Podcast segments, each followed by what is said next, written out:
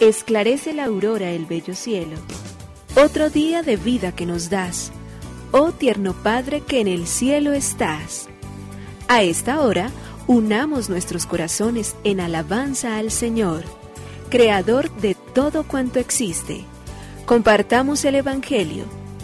Reflexionemos en su palabra. Esto es, Esclarece la Aurora, con el Padre Antonio Ramírez. Bienvenidos.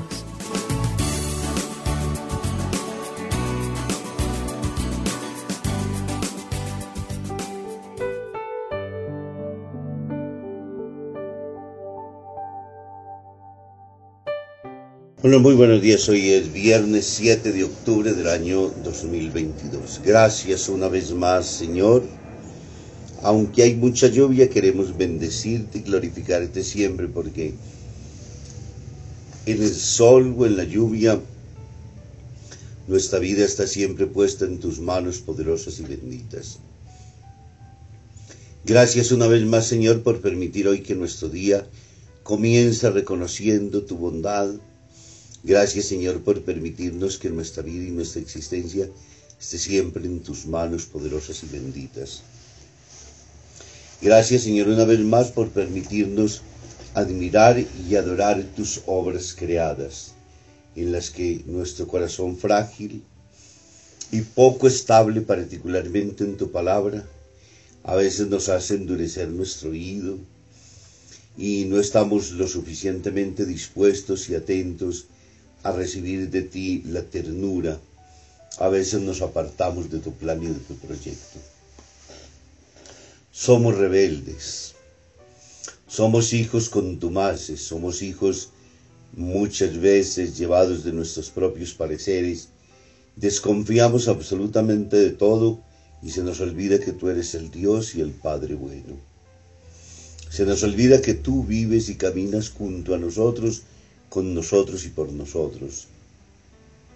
Y que lo que hay es obra de tu amor. Señor, hoy queremos reconocer, siendo viernes penitencial, que muchas veces nos hemos opuesto al plan tuyo, Señor, porque queremos hacer nuestra voluntad, porque queremos juzgar según nuestros criterios, porque queremos caminar sin Dios y sin ley, porque no tenemos realmente como el verdadero y auténtico referente que eres tú, porque tantas cosas en la vida nos quisieran arrancar de ti, Señor. Y no queremos someternos a tu santa y divina voluntad, como oramos tantas veces en el Padre nuestro, pero como rebeldemente también muchas veces queremos hacerlo desde nosotros. Hoy queremos reconocer, Señor, entonces que tus planes, tus proyectos, los que tú has creado para este universo, lo que tú has puesto para todos y cada uno de nosotros, tus hijos, Señor, lo queremos abrazar hoy con todo el amor, con toda la disponibilidad. En el Salmo 50 oramos diciendo, Misericordia, Señor, por tu bondad, por tu inmensa compasión, borra mi culpa, lava del todo mi delito y limpia mi pecado. Hoy, Señor, queremos pedir tu purificación, tu gracia. Hoy, Señor, queremos pedir que tu luz nos acompañe y nos sostenga siempre. Hoy queremos decirte, Señor, que como todos los días, aunque rebeldes, somos tus hijos y no queremos nunca permitir que absolutamente nada ni nadie nos separe de tu amor, nos mantenga siempre en tus manos. Pues ya te decimos gracias, oh Señor, Creador del universo. Nos unimos a la Iglesia Universal que ora. Esclarece la aurora el bello cielo, otro día de vida que nos das. Gracias a Dios, Creador del universo, oh tierno Padre que en el cielo estás. Nuestras voces unimos al concierto que el universo eleva ya en tu honor. Desde la tierra al cielo más profundo, tierno Padre magnífico Hacedor, conserva nuestras almas sin pecado a nuestro cuerpo da fuerza y salud, y nuestra mente ilumina piadoso con un rayo benéfico de luz. Por nuestra amada patria suplicamos, por la iglesia elevamos oración, por nuestros amados padres y familia, siempre dichosos los hagas tú, Señor. En tu santo nombre, comenzamos este día de vida que nos das, haz que lo acabemos santamente, oh Padre nuestro que en el cielo estás.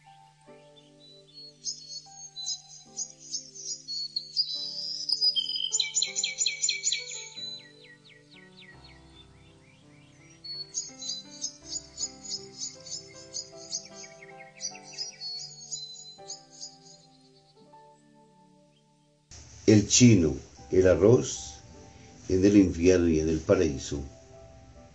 Después de una larga y honesta vida, un chino murió y fue destinado al paraíso.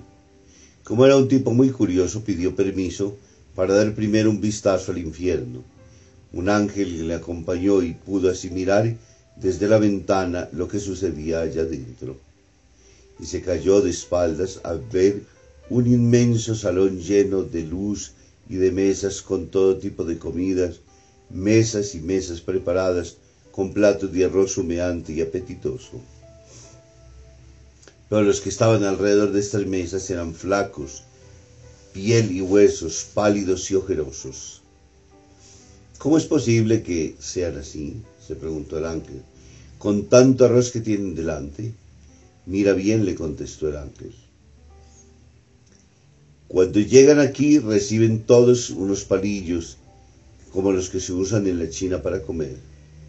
Pero tienen un metro de largo y para llegar la comida a la boca, los dos palitos largos, un metro, no les sirven por ser demasiado largos. De manera que no pueden llevarse el arroz a la boca y sufren un hambre tremenda con tanta comida delante.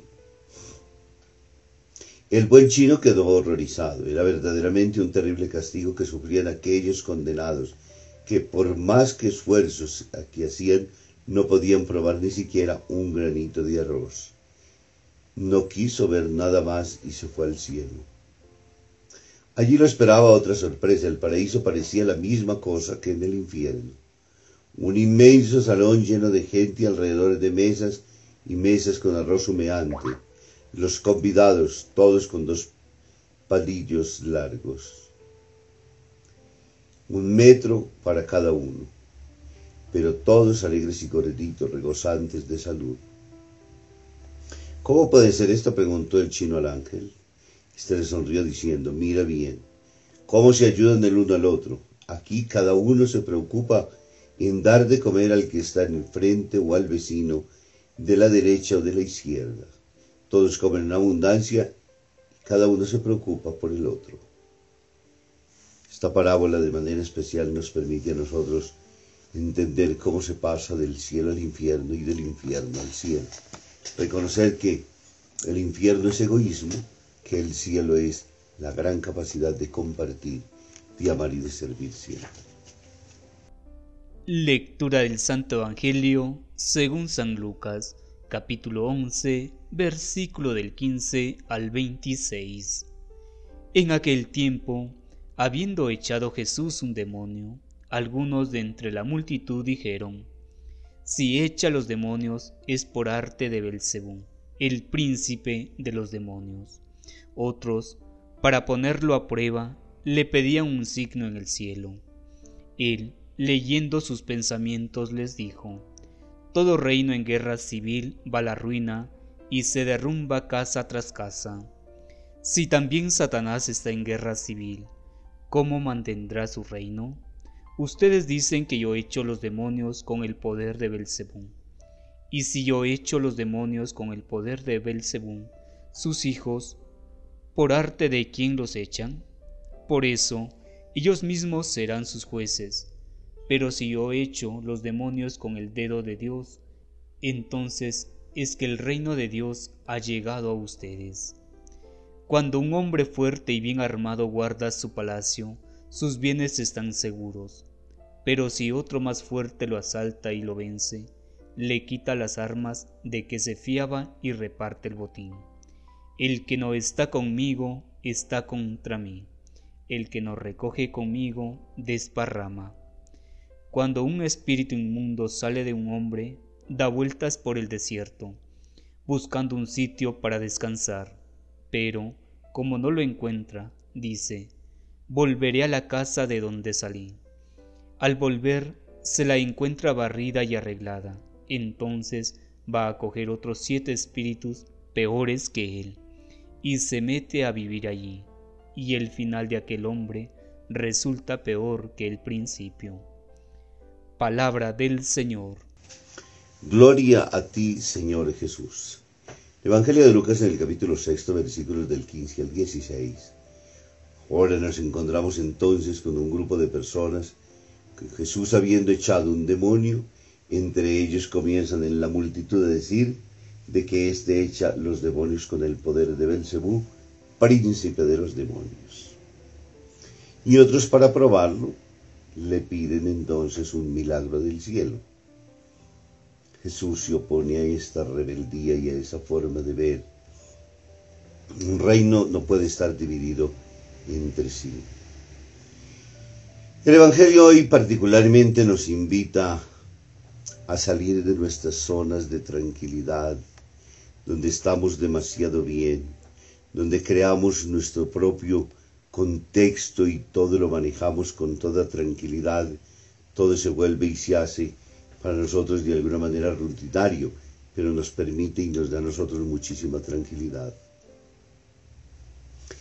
Por ello, lo que primero que se utiliza es argumentos falaces, con los cuales se pretende de alguna manera justificar esa incapacidad espiritual, esa sequedad que tenemos dentro de nosotros, ese no producir absolutamente nada, y del otro lado también entonces nuestro mismo pecado con excusas para no convertirnos.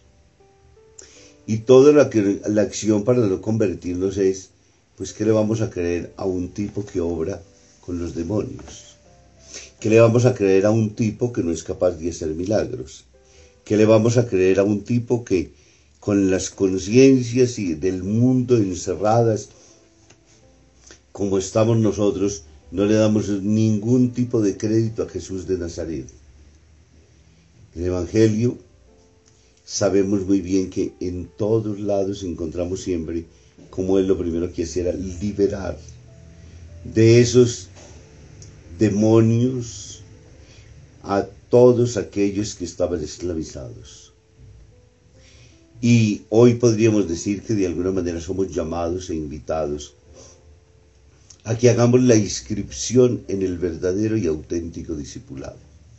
Caminar con Jesús, declararnos abiertamente suyos, no buscar más dentro de nosotros o alrededor nuestro justificaciones para no hacerlo, justificaciones para no comprometernos, justificaciones para quedarnos indiferentes, justificaciones para permitir que el mundo siga igual, justificaciones para vivir en la misma acción esclavizante, dañina y perversa de demonios que nos poseen, de excusas para no convertirnos, porque no creemos en nadie, porque de todos dudamos, porque a todo le ponemos argumentación, si no tiene lógica, no la inventamos nosotros y tratamos sencillamente de desprestigiar absolutamente todo aquello que nos llegue de hacia arriba. Hoy le pedimos a la Virgen del Rosario que nos ayude y que nos acompañe a entender el misterio, que nos permita a nosotros descubrir y vivir la tranquilidad, la grandeza, la certeza, la seguridad que se nos da el estar en Dios siempre. Y que conociéndolo, amándolo y sirviéndolo, vivamos como verdaderos y auténticos discípulos, liberados del mal para vivir del bien. Que nos bendiga el Padre, el Hijo y el Espíritu Santo. Muy feliz día para todos.